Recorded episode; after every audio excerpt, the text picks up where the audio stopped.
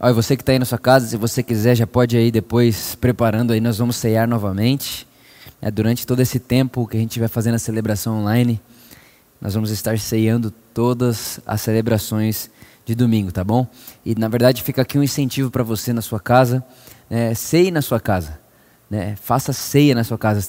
Esse bombardeio de notícias que a gente está tendo, quando a gente para, né? a gente para e fala: não, peraí, esse tanto de notícia vai, vai infectar minha mente. Meu cérebro vai ficar pensando nisso, não quero fazer isso. Para, vai ceiar. Pega lá um pão, um suco, enfim. Fala, Jesus, você morreu no meu lugar. Eu, eu sou, estou guardado, eu sou protegido, eu posso comer da sua carne, eu posso beber do seu sangue. Eu tenho parte da sua vida. Eu, eu, eu estou em Cristo Jesus, eu estou escondido em Cristo. E isso vai trazer um refrigério na sua alma. Então fica aqui para você uma dica, tá bom? Toda vez que você puder e lembrar, sei, tá? Sei.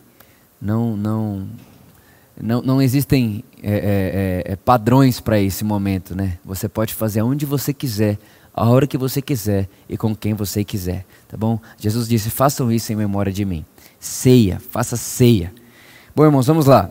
Mateus capítulo 1, verso 23. Quero conversar um pouco com você hoje, continuar a nossa série aqui, o espírito de adoção. E o que eu quero falar com você hoje é sobre o Deus em mim. É, o Espírito Santo, ele é o Deus em mim. Mateus capítulo 1, versículo 23 diz assim: Eis que a virgem conceberá e dará luz a um filho, e chamarão seu nome Emanuel, que traduzido é Deus conosco. Vamos orar. Espírito Santo, muito obrigado. Obrigado porque é você que nos ensina Jesus, é você quem faz com que toda essa letra agora se torne vida dentro de nós. Jesus disse que as palavras dele são espírito e vida. Nesse momento, eu, creio, sabemos e te agradecemos, porque onde quer que alguém esteja ouvindo aquilo que estamos falando, isso produz espírito e vida. E quando o espírito e vida é manifesto, nós nunca mais somos os mesmos. Te agradecemos em nome de Jesus. Amém. Amém. E amém. Irmãos, eu acho que, eu creio, na verdade, eu, eu acho, eu, eu sinto que essa mensagem que eu vou anunciar a vocês agora, ela é revolucionária. Ao mesmo tempo que ela é muito simples, ela é uma revolução. Enquanto eu pensava nisso, enquanto eu, eu, meditava nisso, me vinha literalmente essa palavra: é uma revolução de mentalidade, é uma revolução de consciência, é uma revolução é, é, é, de crença e, obviamente, vai gerar uma revolução das nossas práticas. Né? A maneira como nós nos portamos, a maneira como nós é, é, declaramos a vida, como vivemos a vida, enfim, eu tenho certeza que isso aqui vai revolucionar a sua consciência do Espírito Santo vivendo em você. Para isso eu quero começar contando para você a história de Deus e a humanidade, obviamente de maneira bem resumida. Mas eu quero contar para você aqui agora como que era a relação de Deus e o homem desde o começo. Né, lá no princípio, em Gênesis, nós vemos Deus passeando no jardim. A Bíblia diz que todas as tardes Deus se encontrava com Adão. Tanto é que Adão, quando ele peca, a Bíblia diz que Adão ouve os passos de Deus no jardim. Então, quando Deus começa a sua história com o homem, a Bíblia diz que ele começa passeando no jardim. Então, está o homem no jardim e Deus se encontrando com o homem todos os dias na viração do dia. É assim que começa a relação de Deus e humanidade. É essa relação que dá início né, a essa, essa relação que, que, que o homem vai ter com Deus. Primeira coisa, Deus passeia no jardim e o homem ouve os seus passos. Depois o homem peca. Quando o homem peca, ele perde essa comunhão. Quando o homem peca, ele perde esse passeio de Deus na terra. E depois que o homem pecou, nós vemos Deus é, é, é, tendo diversas relações com o homem na terra, mas nunca como tinha com Adão. Presta bem atenção nisso, caminha comigo aqui nessa história. Depois que o homem peca, o homem perde esse passeio de Deus. Nós vamos ver alguns homens que andaram com Deus. Por exemplo, Enoque. A Bíblia diz que Enoque andou com Deus e Enoque foi arrebatado, né? Enoque andou com Deus e já não era, né? Porque Deus o tomou para si. Então Enoque teve ali uma relação com Deus. Depois a Bíblia vai dizer que Noé fez Deus sorrir. Mas repara, existia toda uma humanidade, mas a relação de Deus eram com algumas pessoas, eram umas, algumas, algumas manifestações de amizade, não era uma relação, não era uma intimidade com a terra. Com alguns homens, Deus tinha uma relação de manifestação, né? acontecia algo. Depois de Noé, né, a Bíblia diz que Deus chama Moisés. Né? Tem Abraão também, né? Abraão, Deus olha Abraão e a Bíblia diz que Deus chama Abraão de amigo dele. Né? Abraão foi chamado amigo de Deus. Depois temos Moisés. E quando Deus chama Moisés, Deus fala: Moisés, você vai libertar o meu povo. Então repara nisso aqui, olha. Deus começa passeando na terra, o homem peca. Quando o homem peca, Deus, o homem perde esse passeio de Deus na terra. E depois, desse, depois que o homem perdeu esse passeio de Deus na terra, agora o homem ele não tem mais a relação viva de Deus andando na terra, mas ele tem algumas manifestações de amizade. De repente Deus chega em Moisés e fala: Moisés, agora eu quero um povo para mim. E você vai libertar o meu povo. Ali começam várias manifestações. Ali você conhece a história que Deus vai tirar o povo do, do, do Egito, e aí é, é, é, no, no, no, calor Deus colocava uma nuvem para proteger os, o, o, o, povo de Israel. No, na, na hora do frio Deus colocava uma fogueira. Aí depois o povo estava com fome, Deus mandava maná do céu. Então a relação do homem em Deus se tornou literalmente assim: olha, eu sou o povo de Deus e Deus é o meu Senhor e Deus cuida de mim. Mas aonde está Deus? Deus está no céu. Né? Deus está no trono dele, Deus está nesse lugar. O povo se relacionando com Deus como algo, eu estou aqui e eu sou o povo de Deus, e Deus está sentado agora no trono dele, julgando, ou cuidando, ou reinando sobre a humanidade. E nessa, nesse período onde Deus chama Israel para ser o povo de Deus, né, vai, vão existir diversos momentos como o povo tendo que clamar a Deus por misericórdia. Né? Então você vai ver o povo de Israel, eles se reúnem, eles começam a clamar a Deus e eles começam a dizer: olha, é, é, um texto bem conhecido que está sendo bem usado hoje, né? Se meu povo que se chama pelo meu nome se humilhar e orar e tal, e aí começa toda essa questão, o povo de Deus clamando a Deus e pedindo ajuda a Deus e sabendo que Deus é o Salvador e se Deus está comigo, né? Ninguém pode deter, ninguém pode ir contra mim e toda essa história que você já conhece. Agora esse nunca foi o plano de Deus, e é aqui que eu queria chegar com você. O plano de Deus nunca foi homem no, Deus no céu e homem na terra. O plano de Deus nunca foi uma relação de distância. O plano de Deus nunca foi uma, uma relação onde ele e o homem teriam é, é, é, é, limites de relação. O plano de Deus nunca foi esse. O plano de Deus nunca foi Deus no céu, homem na terra. Homem chama Deus de meu Senhor e Deus chama o homem de meu povo. Esse nunca foi o plano de Deus. E desde a queda do homem, a Bíblia diz que Adão, é, Deus, ele, ele já começa ali profetizar Jesus, ele já começa ali apontar para Jesus. O dia que o homem peca, a Bíblia diz que Deus, ele mata um animal, pega a roupa do animal que representava o cordeiro, que tiraria o pecado do mundo, e aí você sabe da história, Deus pega o, o, a pele do animal e veste Adão com aquilo, como quem diz, um dia um cordeiro inocente vai morrer e vai cobrir você da sua nudez e todo esse negócio. Né? Deus começa ali uma história para que Jesus apareça apareça. O apóstolo Paulo em Gálatas diz: na plenitude dos tempos, Deus enviou seu filho. Ou seja, no momento exato da história, Deus envia seu filho. E da queda até esse momento exato, existiu uma sombra ali de relação entre o homem e Deus, mas aquilo não era o plano de Deus. É por isso, irmãos, que nós não podemos olhar para a relação que Deus tinha com o povo dele e atribuir ela a nós. Por quê? Porque antes de Jesus vir para a terra, antes dessa plenitude dos tempos, onde Jesus vem para a terra, era uma relação de sombra, não era realidade, não era aquilo que, eh, que Deus desejava, aquela não era a vontade de Deus. Então aparece o dia que nós acabamos de ler aqui em Mateus capítulo 1, verso 23, onde o anjo chega na terra e diz: Olha, a virgem vai ter um filho. Né?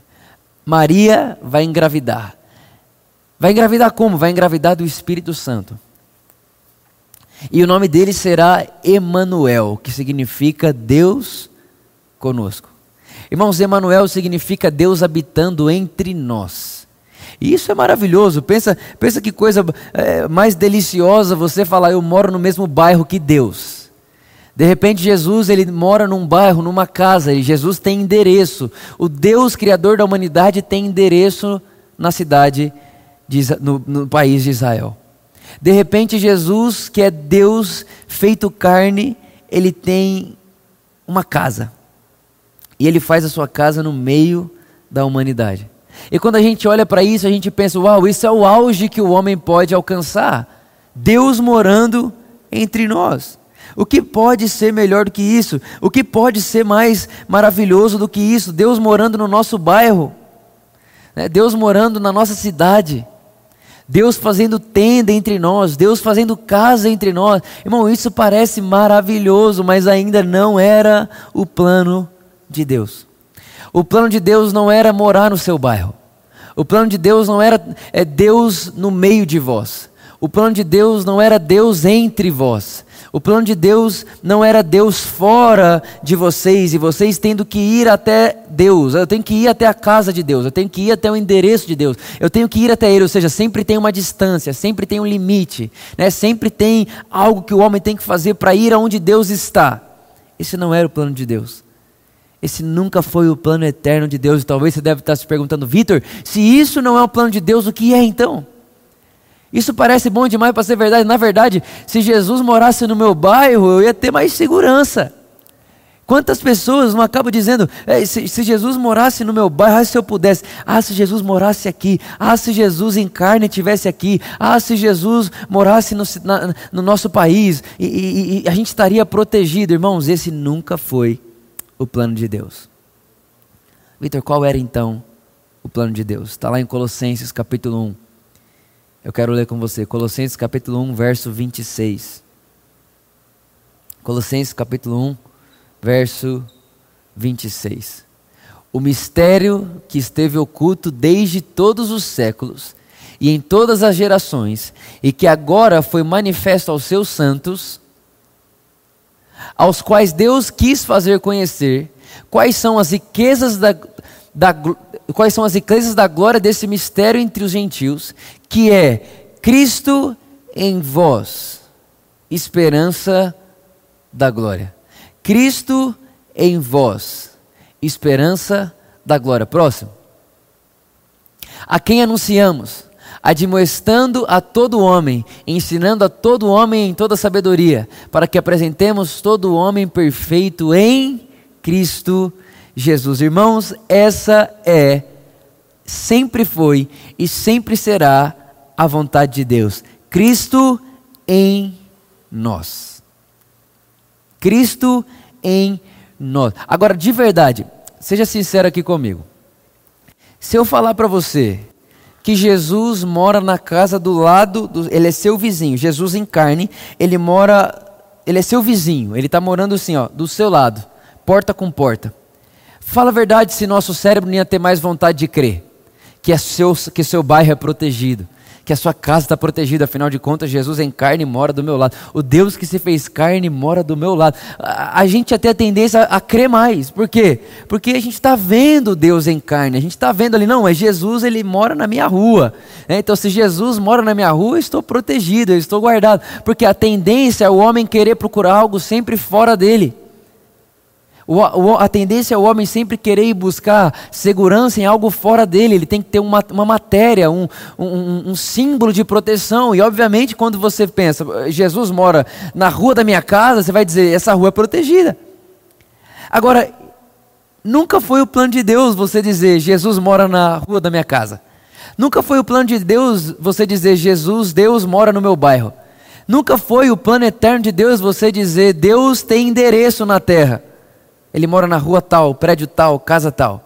A vontade de Deus sempre foi que eu e você pudéssemos dizer: Deus mora em mim. Deus mora em mim. A casa de Deus sou eu. Jesus mora em mim.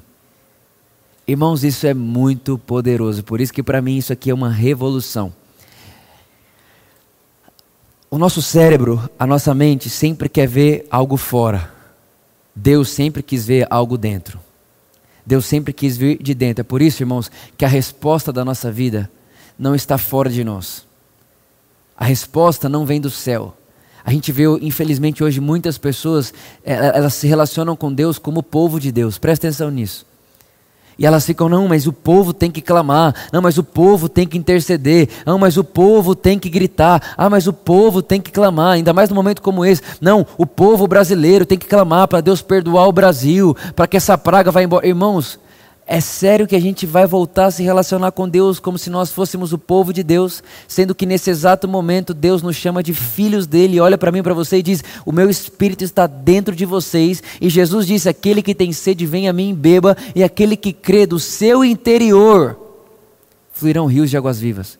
Mas não, você vê, olha, a maioria da igreja hoje está como, irmãos? Ela está de mão erguida, implorando para Deus me escutar implorando para Deus salvar o Brasil. Irmão, você não tem que implorar para Deus salvar o Brasil, Deus salvou você.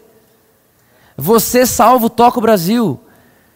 Ah, não, eu estou implorando para Deus fazer algo pela nossa nação. Repara, a gente volta para uma postura de Deus, pelo amor de Deus, ouça-nos. Irmãos, isso é uma realidade passada. Isso nunca foi o plano de Deus. Irmãos, deixa eu te falar: Deus não quer que os seus filhos clamem, Deus quer que seus filhos conversem com Ele. Deus é Pai. Deus é Pai. Deus, Deus não está esperando do céu. Vai, Victor, grita mais alto.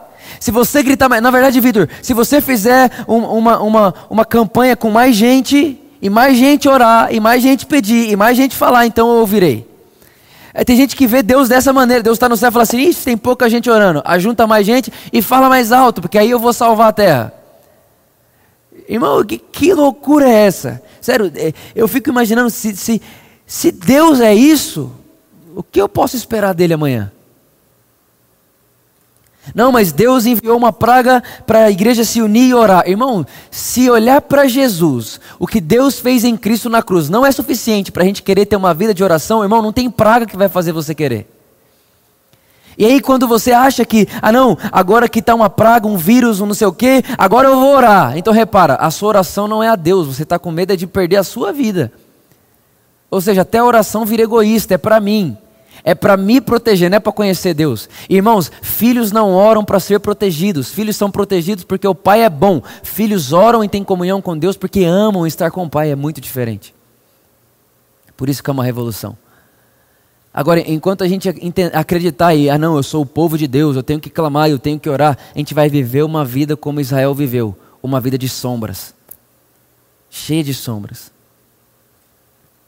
Ai, aí tem que fazer isso e tem que fazer aquilo. E aí põe o povo para jejuar. Mas vai jejuar por quê? Ah, vamos, vamos, vamos jejuar para Deus salvar o Brasil. Ah, mas salvar, como, como que salva o Brasil? Deus não salva o Brasil, Deus salva as pessoas brasileiras.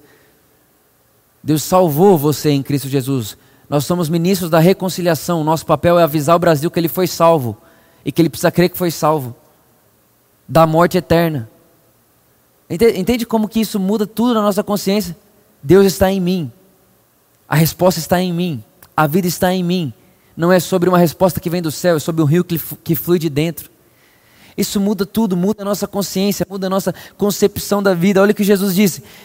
João capítulo 14, verso 23. Se alguém me ama e guarda minha palavra, o meu Pai o amará, e viremos para ele e faremos nele morada. Irmãos, faremos nele morada. Através de quem que o Pai e o Filho faz morada em nós? Através do Espírito Santo através do Espírito Santo. Nesse exato momento, Jesus mora em mim e em você. O Pai mora em mim e em você, através de quem? Do Espírito Santo. Eles são um único Deus. João capítulo 7, verso 37, Jesus diz: né, a Bíblia diz: No último dia, o grande dia da festa, levantou-se Jesus e exclamou: Se alguém tem sede, vem a mim e beba. 38. Quem crê em mim, como diz a Escritura, rios de águas vivas correrão do seu ventre. 39. E isso disse ele do Espírito que haviam de receber os que nele crescem, porque o Espírito Santo ainda não fora dado, por ainda Jesus não ter sido glorificado. Repare, irmãos, nesse exato nesse momento que Jesus falou isso, Jesus ainda não tinha morrido e ressuscitado. Quando Jesus ressuscita, ele é glorificado. E quando ele é glorificado, então o Espírito Santo pode vir sobre nós. Até esse momento, o Espírito Santo não estava dentro de ninguém a não ser Jesus. O Espírito Santo ele pairava sobre a face da terra. O Espírito Santo ele se manifestava na vida de algumas pessoas no Velho Testamento, mas até então o Espírito Santo não estava em ninguém. Ele podia estar por nós, ele podia estar sobre nós, mas ele não estava dentro de ninguém. Ninguém poderia dizer, Deus mora em mim. A verdade é que isso é um absurdo. Como que Deus mora em mim? Como que o Criador do universo vai morar dentro de mim? Agora repara, esse sempre foi o plano de Deus, irmãos. O plano de Deus nunca foi você aqui e ele aqui. O plano de Deus sempre foi você aqui e ele aqui. Vocês são um só. Um único ser. O plano de Deus sempre foi nos inserir dentro dele. O plano de Deus é, é, é simples. O plano de Deus não é que você tenha isso aqui de distância dele. Tem muita gente que vive assim, irmão, por favor, me escuta só. Você que vive uma vida como se Deus estivesse fora, você que vive uma vida como se Deus estivesse longe, ou você que vive uma vida como se Deus estivesse no céu e você na terra e você precisa gritar alto para Ele te ouvir. E quando eu falo gritar alto, não estou falando de som de voz. Estou falando de gritar alto com o seu comportamento, gritar alto com a sua oração, gritar alto com o seu jejum. Você quer chamar a atenção de Deus de alguma forma. Deixa eu te contar uma coisa. O plano de Deus nunca foi que você tivesse que chamar a atenção dele. O plano de Deus em Cristo é Ele chamar a sua atenção a ponto que você olhando para aquilo que ele fez por você, você fala: Meu Deus do céu, eu quero ele. E quando você crê nele, Jesus disse: Aquele que crê vai receber do Espírito Santo, e o Espírito Santo vai morar dentro de você, a ponto que nesse exato momento não existe mais nem essa distância entre você e Deus. Não tem distância alguma entre você e Deus. Por que não? Porque vocês foram feitos um. Nós somos um com Deus. Nós estamos em Cristo Jesus, nós estamos dentro dele. Não tem como eu ter uma vida para que Deus se aproxime de mim. Não, aí alguém vai falar, ah, Vitor, mas a Bíblia diz: se aproxime de Deus e Deus vai se aproximar de vocês. Irmãos, isso não está dizendo nada a respeito da nossa relação entre Ele. Não é sobre o que Ele nos tornou em Cristo Jesus. Em Cristo, de uma vez por todas, nós fomos aproximados. O que o texto está dizendo é sobre a nossa consciência é sobre consciência, é sobre eu estar, eu estar consciente que eu posso me aproximar dele, no sentido que eu posso estar mais consciente dele, eu posso ter mais convicção dele, eu posso saber mais o que ele fez por mim, eu posso ter mais conhecimento dele. A Bíblia diz que graça e favor são multiplicados no conhecimento de Cristo. A aproximação é por conhecimento, irmãos, e não em, em, em, no sentido é, que eu tenho que chegar perto de Deus. Não, não, não, não tem como, não existe essa possibilidade. Ou a obra de Jesus não foi completa se eu tenho que me aproximar, então Jesus não me aproximou. Se eu tenho que me aproximar, então sou eu que busco Deus não, e não Deus que me busca. Se eu tenho que me aproximar, então é porque quando Jesus disse que ele veio até mim, ele veio mais ou menos, porque agora ele veio, foi embora, eu tenho que ir atrás dele de novo. Não. Ele fez uma obra completa. Ele me aperfeiçoou, me aproximou, e a verdade é que nesse exato momento não tem como nós estarmos mais pertos do que estamos. Afinal de contas, é Deus em nós. Agora pensa nisso. Adão tinha Deus passeando no jardim. Israel se enxergava como povo de Deus. Quanto maior favor e graça não está sobre nós, que, que temos Deus em nós. Irmãos, se a gente acha maravilhoso a Bíblia dizer que Adão ouvia os passos de Deus. Imagina quão maravilhoso não deve ser Adão ouvir que existe alguém em que Deus mora dentro. Se a gente acha tão maravilhoso, a gente olha a história de Israel e fala: Uau, que maravilhoso, deve ser, devia ser muito bom ser o povo de Israel, porque eles viram Deus mandar maná do céu. Eles viram Deus colocar uma, uma, uma, uma fogueira para aquecer eles do frio. Quanto mais escandaloso deve ser para eles escutarem: existe gente que Deus mora dentro, e que Deus aquece dentro, e que Deus protege por dentro, e que Deus faz rios de águas vivas fluírem de dentro e que Deus colocou um maná interior. Sabe aquele maná que vocês viam caindo do céu? Uhum, então, Deus pegou esse maná e colocou dentro do ser humano. E todo que come de Cristo Jesus não volta a ter fome interior. É, é, uma sacia, é, uma, é, uma, é uma satisfação interior que ninguém pode tirar. Por que não? Porque existem pessoas, povo de Israel, que chamam Deus de Pai. E que ao chamarem Deus de Pai se alimentam desse maná dentro deles. E quando se alimentam desse maná dentro deles, não voltam a ter fome e sede nunca mais. Irmãos, que glória superior. Que glória ainda maior. Mas infelizmente nós vemos muitos dos nossos irmãos retrocedendo na fé, no sentido que eu até creio que é Deus em mim, Mas deixa eu fazer uma coisinha aqui, porque vai que não é Deus em mim, vai que é Deus no céu e eu na terra. Não, irmãos. Não é Deus no céu e eu na terra. É Deus em nós. É Cristo em nós, esperança da glória. Cristo em nós, esperança da glória. Eu anotei aqui três pontos que eu quero falar com vocês para a gente terminar. De como isso muda a nossa relação com Ele, no dia a dia. São três pontos práticos de como Deus, como isso é uma revolução naquilo que nós vivemos no nosso dia a dia. A primeira coisa é que quando nós cremos nisso, que Deus é em nós, nós sabemos que Ele está e para sempre vai estar. Foi Ele quem disse: Eu estarei com vocês para sempre.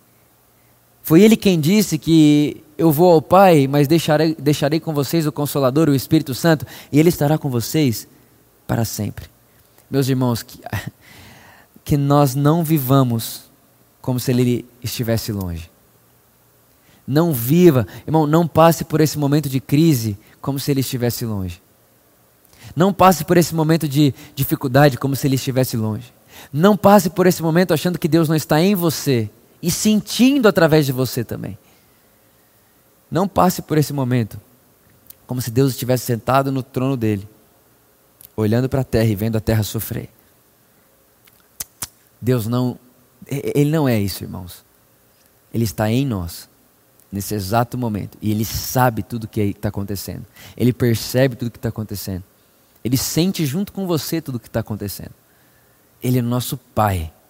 Ele é nosso Pai. Eu queria que você anotasse isso e nunca esquecesse. A resposta não vem do céu mais. A resposta vinha do céu, não vem mais. Hoje, a resposta é Cristo em nós, a esperança da glória. Essa é a primeira coisa, é a nossa segurança. Ele está e para sempre vai estar. Adão pecou e perdeu o passeio de Deus na terra. Israel tinha que segurar Deus com as suas obras. Israel tinha que obedecer. Israel, todas as guerras que você vê Israel perdendo é porque eles tinham feito algo que Deus tinha falado para não fazer.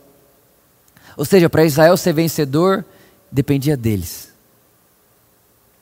Aliança. Tem as cláusulas para que Israel tinha que seguir, para que então eles pudessem usufruir do favor de Deus. Nós não, irmãos.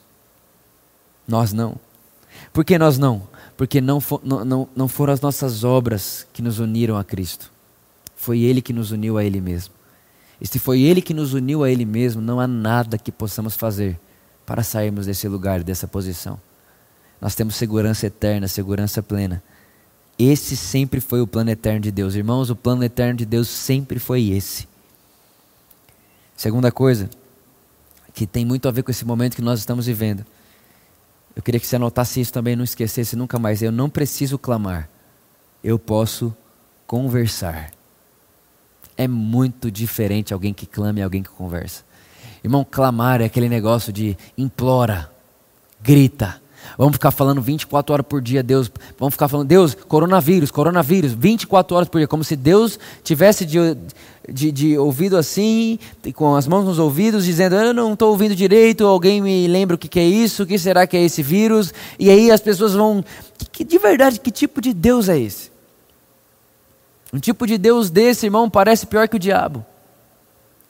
Que tendo poder para salvar, escolhe destruir que tendo poder para libertar, escolhe aprisionar, que tendo poder para te fazer livre, escolhe te fazer escravo. Irmão, de verdade, um Deus desse, meu Deus do céu, que tipo de Deus é esse? Parece para mim pior do que o diabo, que só sabe fazer uma coisa e é por isso que faz o que faz. Sabe, irmãos, Deus é bom e nele não há treva alguma. A Bíblia diz que Ele é o Pai das luzes. Deus é luz e nele não há sombra de variação. Deus é bom. Deixa eu te falar uma coisa: nada de ruim provém de Deus. Tudo de bom provém dele. Se você quer saber o que provém de Deus, olha para o Éden. Quando você vê o Éden, é aquilo que é a perfeita vontade de Deus. O homem em estado perfeito, o homem não soa para comer, o homem come do favor de Deus, o homem usufrui do favor de Deus, o homem experimenta o favor de Deus e o homem come e bebe da presença de Deus. Essa é a vontade de Deus. É isso que Deus faz, sem doença, sem miséria, sem falta, sem ausência. Isso é a vontade de Deus. Todo o resto que você vê na vida hoje são os inimigos de Deus. São os inimigos de Deus. Fome, miséria, pobreza, doenças. São os inimigos de Deus. São realidades que só apareceram na terra depois da queda do homem. Então entenda isso. Tudo que é caos é fruto da queda do homem. Tudo que é proteção é fruto do amor de Deus. Tudo que é miséria é fruto da queda do homem. Tudo que é abundância é fruto do amor de Deus. Tudo que é enfermidade é fruto da queda do homem. Tudo que é saúde é fruto do amor de Deus. Irmãos, e nós temos que saber é, o que veio de qual origem? Deus, o mal não se origina em Deus. Nem o mal. E alguém olha e diz, mas por que, que Deus não acaba com o mal se ele é todo poderoso? Né? A pergunta de um filósofo feita anos atrás que soa até hoje. Ou Deus é mal, ou Deus não é todo poderoso. A verdade, irmãos, é que Deus é todo poderoso e Deus é maravilhoso. Só que ele é amor. A Bíblia diz que Deus é amor. E ele não se relaciona com ninguém por fora de quem ele é. Deus ama todos os seres humanos. Deus ama todos. E o desejo dele é que todos sejam salvos. Por isso, até aquele que faz o mal. Por que, que Deus não acaba com o mal? Porque para acabar com o mal, ele tem que acabar com o malvado. E Deus jamais faria isso com alguém. Então, qual é o plano de Deus? O plano de Deus não é acabar com o mal. É dar uma notícia para o malvado. Para que ele seja transformado. Qual é a notícia que Deus dá? A reconciliação. O Evangelho. Jesus. A maneira de Deus transformar o mal não é acabando com o malvado, é transformando o malvado através da pregação do Evangelho. Então, grave isso. A primeira coisa, Ele está e sempre vai estar em mim, através de mim. A segunda coisa, eu não preciso clamar, eu posso conversar. Irmãos, a nossa vida com Deus não admite mais senso de distância. Anota isso, não esquece mais. A nossa vida com Deus hoje, por causa do Espírito em nós, ela não admite mais nenhum senso de distância. Nós não podemos ter um senso de distância entre nós e Deus. Irmãos, Ele não está longe de você, e pelo contrário, não é que Ele está longe, não tem nem como Ele estar tá um pouco perto, Ele está em você. É uma, é, é uma consciência, Ele está em mim, dentro de mim. Eu posso sussurrar, Ele ouve. Eu posso pensar, Ele ouve. Por quê? Porque Ele está dentro de mim. Ele está em nós. Ele não, nós não podemos admitir senso de distância na nossa relação com Deus. E por último, nós podemos ter confiança ainda maior. Irmãos, a confiança que nós temos Israel não tinha. A confiança que nós temos Adão não tinha. A confiança que nós temos Moisés não tinha. A confiança que nós temos Elias não tinha. Irmãos, nenhum desses homens tinha a confiança. Davi não tinha a confiança que nós temos. Davi pecou e desesperou e falou: Deus, não retire de mim o seu espírito. Olha o desespero. Porque ele não tinha a confiança que temos. Ele não tinha essa confiança. Ele acreditava que ele tinha que segurar Deus com ele. Ele não tinha a mesma confiança que nós temos. Mas por último, põe para mim, por favor, 1 João 4,16. 1 João, capítulo 4, verso de número 16. Meu Deus, é tão gostoso. 1 João 4,16. 1 João, 1 João 1 João 4,16. E nós conhecemos e cremos no amor que Deus nos tem. Deus é amor. E quem está em amor está em Deus e Deus nele. Irmãos, essa palavra cremos, pode, é, em outras traduções aparece como confiança. Ou seja, nós temos confiança no amor de Deus. Por isso que nós temos confiança ainda maior. Por isso que nós temos uma confiança que supera a confiança de Israel, que supera a confiança dos profetas, que supera a confiança de qualquer pessoa que não viu a cruz e a ressurreição. Porque a Bíblia diz que Deus prova o seu amor para conosco, não dando maná no deserto, não é, é, é colocando fogo para aquecer, não colocando nuvem para proteger do sol. A Bíblia diz que Deus prova o seu amor para conosco enviando o seu filho Jesus. Irmãos, a prova de Deus, a prova de que Ele nos ama, é Jesus. Por isso que nós temos confiança muito superior. Por isso que nós estamos numa aliança muito superior. Por isso que nós, nós somos filhos de Deus. Nós somos filhos de Deus. A Bíblia diz: não recebemos o espírito do medo, mas o espírito de Deus que clama, Abba, Pai. Nós somos filhos de Deus. Temos uma confiança muito maior, porque o Espírito está em nós. Em nós, Ele está em você. Aonde quer que você esteja agora, nesse exato momento, você crê em Jesus, o Espírito Santo está em você. Aonde quer que você esteja agora, independente do que você tenha feito ontem, se você crê em Jesus, o Espírito continua em você. O que sustenta a nossa relação com Deus, o que sustenta essa unidade em Deus que temos, é a obra da cruz. Essa é a obra que faz com que tudo isso seja uma realidade. A obra de Jesus na cruz. Irmão, sabe quando você vive consciente disso? Alguém vai dizer: Ah, Vitor, mas tá bom, tudo isso aí vai ausentar os meus problemas? Não. Tudo isso aí vai ausentar o caos? Não.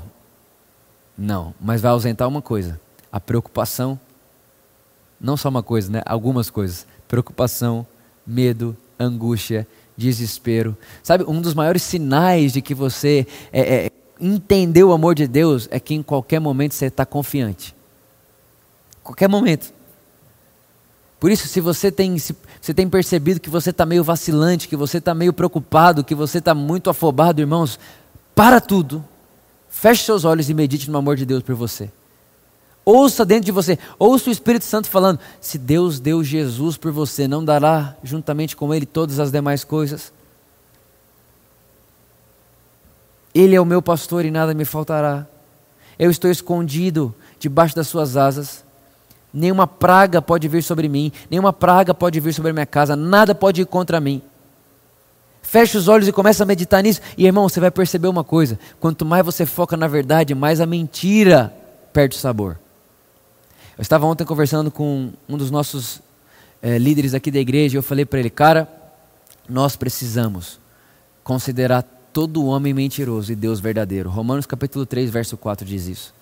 Irmão, qualquer notícia de homem é mentira. Qualquer palavra de Deus é verdade absoluta. E quem é a palavra de Deus? Jesus. Por isso, meus irmãos, de tudo que você está vendo, fique com a palavra de Deus. Essa é a nossa confiança. Não, Vitor, mas é, é, é, é muita coisa. Aí, e aí eu sei, irmão, está um caos. Está um caos. Está um caos. Mas o caos nunca definiu os filhos de Deus. Jesus nunca foi limitado pelo caos. Pelo contrário, Jesus sempre reagia com graça e amor e muita confiança no meio do caos. Foi Jesus quem disse: Homens de pequena fé, até quando estarei com vocês? Vocês não precisam ter medo. Você não precisa ter incredulidade, você não precisa se preocupar.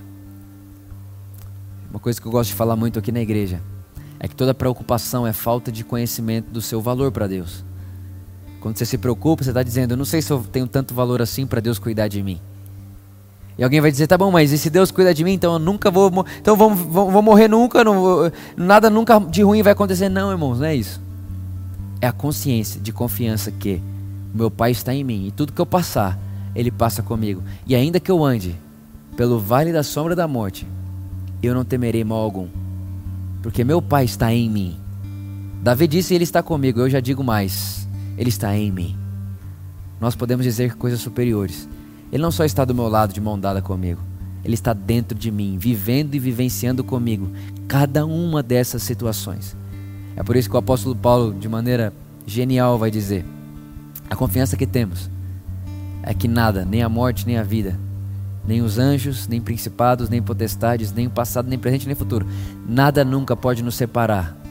Nos separar, não nos distanciar é nos separar, e você só pode separar aquilo que foi unificado.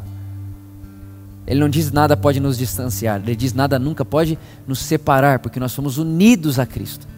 Nós somos unidos a Ele, nós estamos dentro dele, Ele está dentro de nós. Eu nele, Ele em mim.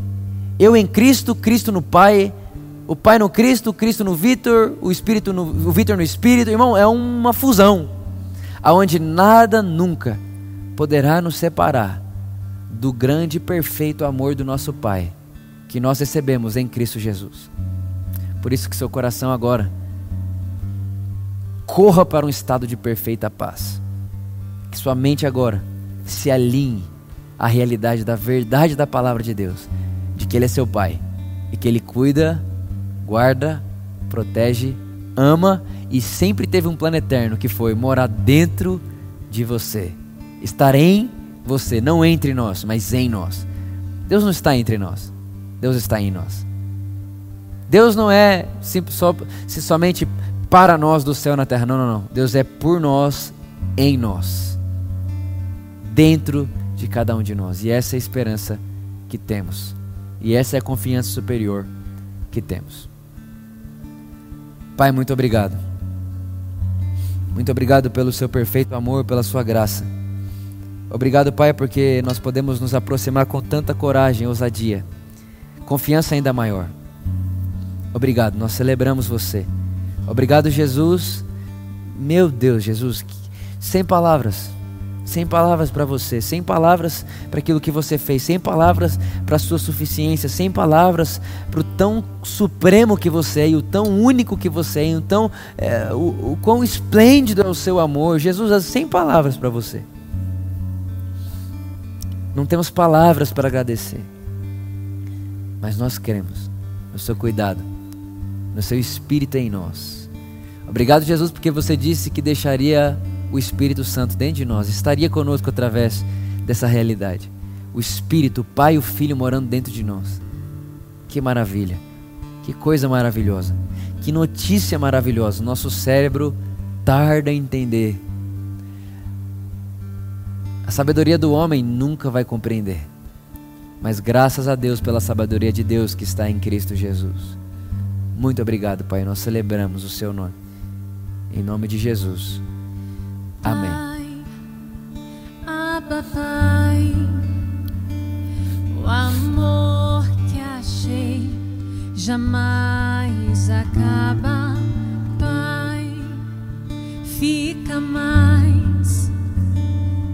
Senta aqui, tua voz me acalma.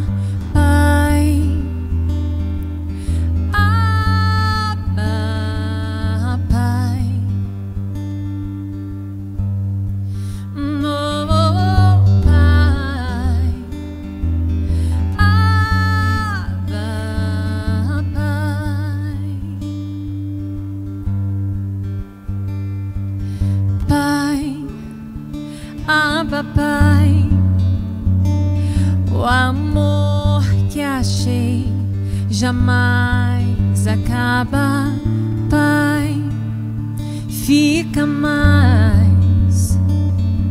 Senta aqui, tua voz me acalma.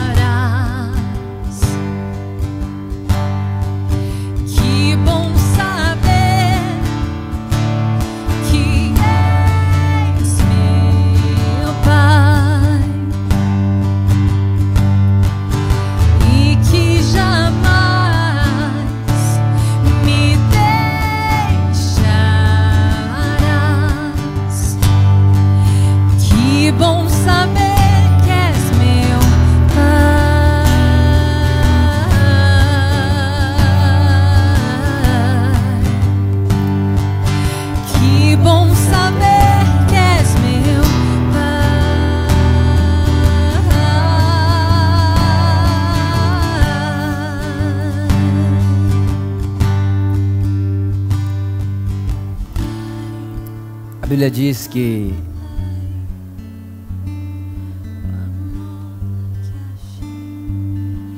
pelas feridas que foram feitas no corpo de Jesus, nós somos sarados, nós na verdade somos feitos nova criação, por causa daquelas feridas. Aquelas feridas feitas no corpo de Jesus é o nosso acesso ao Pai. A Bíblia diz que Jesus abria um novo e vivo caminho no seu corpo e esse é o corpo de Cristo. Se você está aí na sua casa agora, se você pode, vamos ceiar juntos. Esse é o corpo de Cristo, partido por mim e por você. Irmãos, a cruz ela é substitutiva. Jesus está ali no nosso lugar. Ele literalmente está ali pagando a nossa dívida. Quando Jesus ele paga a dívida do nosso pecado, o pecado é como uma semente. E toda vez que a semente do pecado aparece, aparecem vários frutos, que é doença, desespero, depressão, ansiedade, todo o mal que a gente conhece. Jesus não resolveu os frutos do pecado. Jesus pagou pela raiz do pecado, pela semente do pecado. Ou seja, quando Jesus ele pega para o corpo dele toda essa dor e, e essa punição, ele não está só podando os ramos do pecado, ele está aniquilando o poder do pecado. E qual é o poder do pecado? Ter fruto. O poder do pecado é as suas, as suas reações, é aquilo que ele frutifica que ele frutificou na terra. Por isso, agora, aonde você está, fixe nessa realidade. Jesus não só pagou os pecados, mas ele arrancou a raiz, ele arrancou a semente. Na minha vida, nada que é fruto da queda do homem vai prosperar. Fale isso, declare isso. Na minha vida, nada que é fruto da queda do homem vai prosperar. O que prospera na minha vida é, é o fruto da obediência de Cristo Jesus. O que prospera na minha vida é fruto do amor de Deus por mim. O que prospera na minha vida é fruto do amor do meu Pai por mim. Eu sou filho de Deus. O que prospera na minha vida é o que prospera na vida de um filho amado, justificado, perdoado, completamente aceito, completamente feito, feito justo por causa de Cristo Jesus, completamente digno do amor de Deus agora por causa de Cristo. O que prospera na minha vida é as verdades de Deus sobre mim. Coma do pão com essa consciência. Aonde quer que você esteja agora, coma do pão certo de que o que vai prosperar na sua vida por causa desse corpo é a obediência de Cristo Jesus. Vamos fazer isso todos juntos. Coma do pão. Obrigado, Jesus. Que bom saber. Obrigado, Jesus. Que és meu Pai. Obrigado, Jesus. Saboreie a vida. Saboreie essa realidade, irmãos. Sabe, o apóstolo Paulo diz: se a nossa esperança está só nessa terra, somos os mais tolos dos homens. Que bom saber. Irmão, nós estamos assentados em outros lugares. Nossa esperança é superior. Nada pode abalar a nossa esperança, nada pode abalar a nossa fé, nada pode abalar a nossa consciência, nada pode abalar a certeza que temos do amor de Deus por nós. Nada. Nada, nada, nada, nada. Nada. Nada pode enfraquecer a nossa certeza que Ele nos ama. Nada pode enfraquecer a nossa certeza que Ele é por nós. Nada pode enfraquecer a nossa certeza de que eu não estou protegido porque eu estou escondido em casa. Eu estou protegido porque Ele é meu Pai. Eu estou protegido porque eu tenho um pai maravilhoso. Eu estou protegido porque eu tenho um pai bom. Eu sou protegido porque eu tenho alguém por mim. Eu sou, eu sou protegido por causa dele, não por causa de mim. Eu não me protejo sozinho, eu não estou seguro porque está tudo certo na minha vida. Eu não estou seguro porque todos os meus exames no médico estão em dia. Eu, eu não estou seguro porque eu recebo um bom salário. Eu não estou seguro porque eu tenho uma casa própria. Eu não estou seguro porque, irmão, não, nós estamos seguros porque Deus nos ama. Nós estamos seguros porque Jesus morreu a nossa morte e nos deu a vida dele. Nós estamos seguros porque se Ele é nosso pastor, nada nunca nos faltará. Nós estamos seguros por causa dele, é por causa dele, é por causa dele. Ele é por nós, ele é em nós, ele é a nosso favor, ele está com a gente, ele está dentro de nós, é ele a nossa, a nossa proteção. O salmista diz: Eu direi do Senhor, ele é meu refúgio, eu direi do Senhor, ele é minha fortaleza, eu direi do Senhor, ele é minha saúde, eu direi do Senhor, ele é minha segurança, eu direi do Senhor, ele é a minha alegria, eu direi do Senhor, ele é a minha salvação, eu direi do Senhor, ele é meu Pai. Que bom saber. Ele é meu Pai. Nós estamos seguros por causa dele. Irmão, não atribua as suas obras à sua proteção. Eu sei, tá todo mundo em casa, a gente vai ficar em casa, fica em casa. Mas você não vai passar por isso porque você ficou em casa na quarentena. Você vai passar por isso porque o Pai te ama, porque o Pai te protege, porque o Pai é por você, porque você está escondido debaixo das asas dele. Contra você, praga nenhuma pode prevalecer. Contra você, nenhuma arma forjada dessa terra pode prevalecer contra você. Nenhuma doença vai prevalecer contra você. Nenhum vírus vai, vai prevalecer contra você. Ah, porque eu fiquei em casa na quarentena. Não, porque o meu pai me protege, porque eu estou escondido. Ele é por mim, ele me ama, ele me guarda, ele cuida de mim. É assim que nós vamos passar por essa situação. Ele é por nós.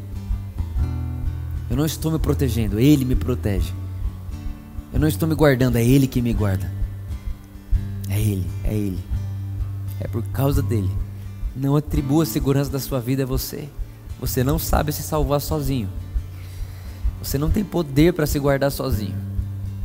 A medicina não pode guardar você. Mas o seu pai pode. E é isso que ele faz.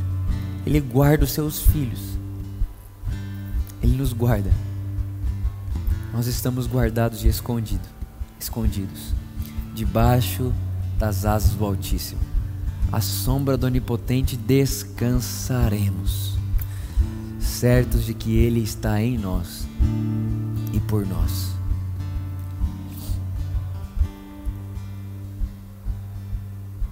Jesus disse: Esse é meu sangue,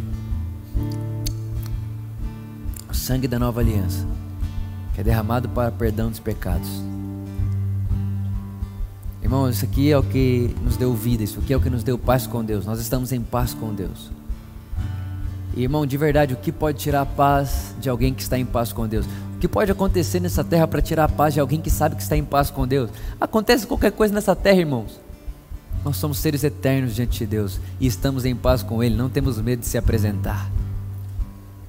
Por isso que o apóstolo Paulo diz: se morrer é lucro, e o viver é Cristo.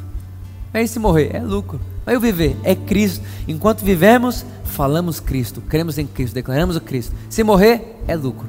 Por quê? Porque estarei com Cristo. Irmão, nada pode desfalecer a fé de alguém que sabe que é amado por Deus. Nada pode enfraquecer a fé de alguém que sabe que Deus é por nós. Jesus, obrigado. Muito obrigado pelo seu amor. Obrigado porque esse sangue é a nossa vida. Obrigado. Obrigado, Jesus, porque se somos o que somos é por causa desse sangue. Se temos o que temos é por causa desse sangue. Se falamos o que falamos é por causa desse sangue. Se iremos aonde iremos é por causa desse sangue. O seu sangue é a nossa segurança, a nossa vida. A sua vida, Jesus, está em nós agora por causa desse sangue. Por isso, onde quer que você esteja agora me assistindo, que, o, que, o que for que estiver na sua mão agora, se é suco de uva, o que for, nesse exato momento, quando você toma isso, lembre-se a consciência do sangue de Cristo que está em você. E saiba que você em Jesus, o seu sangue agora é o sangue dele. Você está escondido dentro do sangue de Jesus. Por isso, seja qual for o problema de sangue que você tem, a doença de sangue que você tem, qualquer coisa, irmão, você é sarado por causa do sangue de Cristo Jesus. Tome agora do sangue de Cristo, com essa consciência de que Ele nos dá vida. Faça isso celebrando Jesus.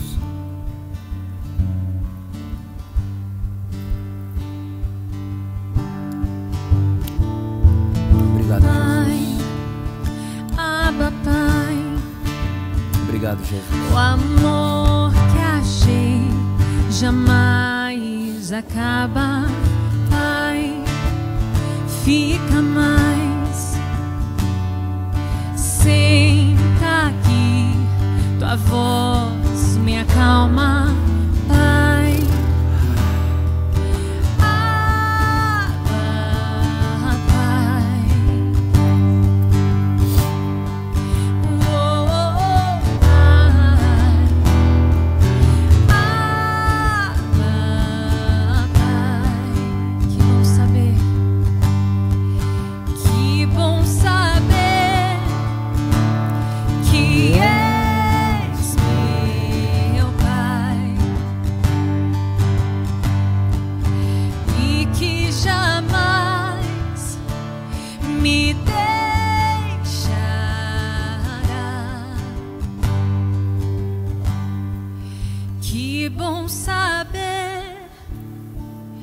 que és meu Pai que está perto de mim e que jamais me deixará. Obrigado, Jesus. Que bom saber que és meu Pai. Quero ler um, um texto que eu meditava ontem antes de dormir eu queria que a gente fizesse uma, uma declaração junto agora. O texto está lá em Salmos capítulo 41, versículo 11. E eu vou ler daqui. E independente de onde você estiver, se você puder, fale isso comigo. Vamos declarar isso todo mundo junto. junto. Diga bem forte assim comigo. Sei que me queres bem. Sei que me queres bem. Nós vamos falar isso de novo, irmãos. É- é- o início dos Salmos é esse. Sei que me queres bem. Sei que me queres bem. Irmão, coloca isso na sua consciência, declare isso. Eu sei que o Pai me quer bem. Eu sei que Ele me quer bem. Eu sei que me... é assim que é assim que nós meditamos na Bíblia. É assim que lemos. Eu sei que me queres bem. Porquanto, diga comigo, meu inimigo Meu inimigo não cantará vitória sobre mim. Irmão, quem é o nosso inimigo? É a hora que você medita. Meu inimigo é tudo aquilo que floresceu quando o pecado entrou na terra. A doença não vai reinar sobre mim, a- a- o desespero não vai reinar sobre a minha casa, a ausência não vai reinar sobre a minha família, nada, nenhuma praga vai reinar sobre mim, é, é, é, toda doença emocional não vai reinar sobre mim. Irmão, nada que, que só apareceu na terra por causa do pecado vai reinar sobre mim. Ou seja, o meu inimigo não vai cantar vitória sobre mim, porque eu já cantei a minha vitória sobre ele na cruz de Jesus. Jesus já cantou vitória sobre o inimigo. A Bíblia diz que Jesus expôs ao ridículo os nossos inimigos. O versículo 12, diga bem forte comigo. São e salvo ele me sustenta. E fala assim comigo, e em sua presença ele me mantém eternamente. Irmãos, é isso que nós cremos. Ele nos quer bem. Ele já cantou vitória sobre os nossos inimigos. Ele fez isso por nós. Nós estaremos, nós somos e estaremos sãos e salvos, e ele para sempre nos manterá em sua presença. Essa palavra é fiel e digna de toda a nossa atenção, porque é a verdade sobre quem Deus é. Seja feito todo homem mentiroso e Deus verdadeiro, meus irmãos. Que a graça de Deus, o amor de Deus e a amizade de Jesus esteja com todos vocês. Que vocês vivam uma semana genial, maravilhosa, cheias de boas notícias, sabendo que praga nenhuma chegue na sua casa. Você é guardado por causa dele e Deus não é para você. Deus está em você. Deus não está entre nós. Deus está em nós. E Deus não está esperando um povo clamar. Deus está esperando os filhos conversarem com seu pai. É isso que ele ama, é isso que sempre foi o plano eterno dele. O plano eterno de Deus sempre foi em nós, estar em nós, fluir em nós dentro. Não existe mais distância. A nossa relação com Deus não admite distância nenhuma. Nós amamos vocês.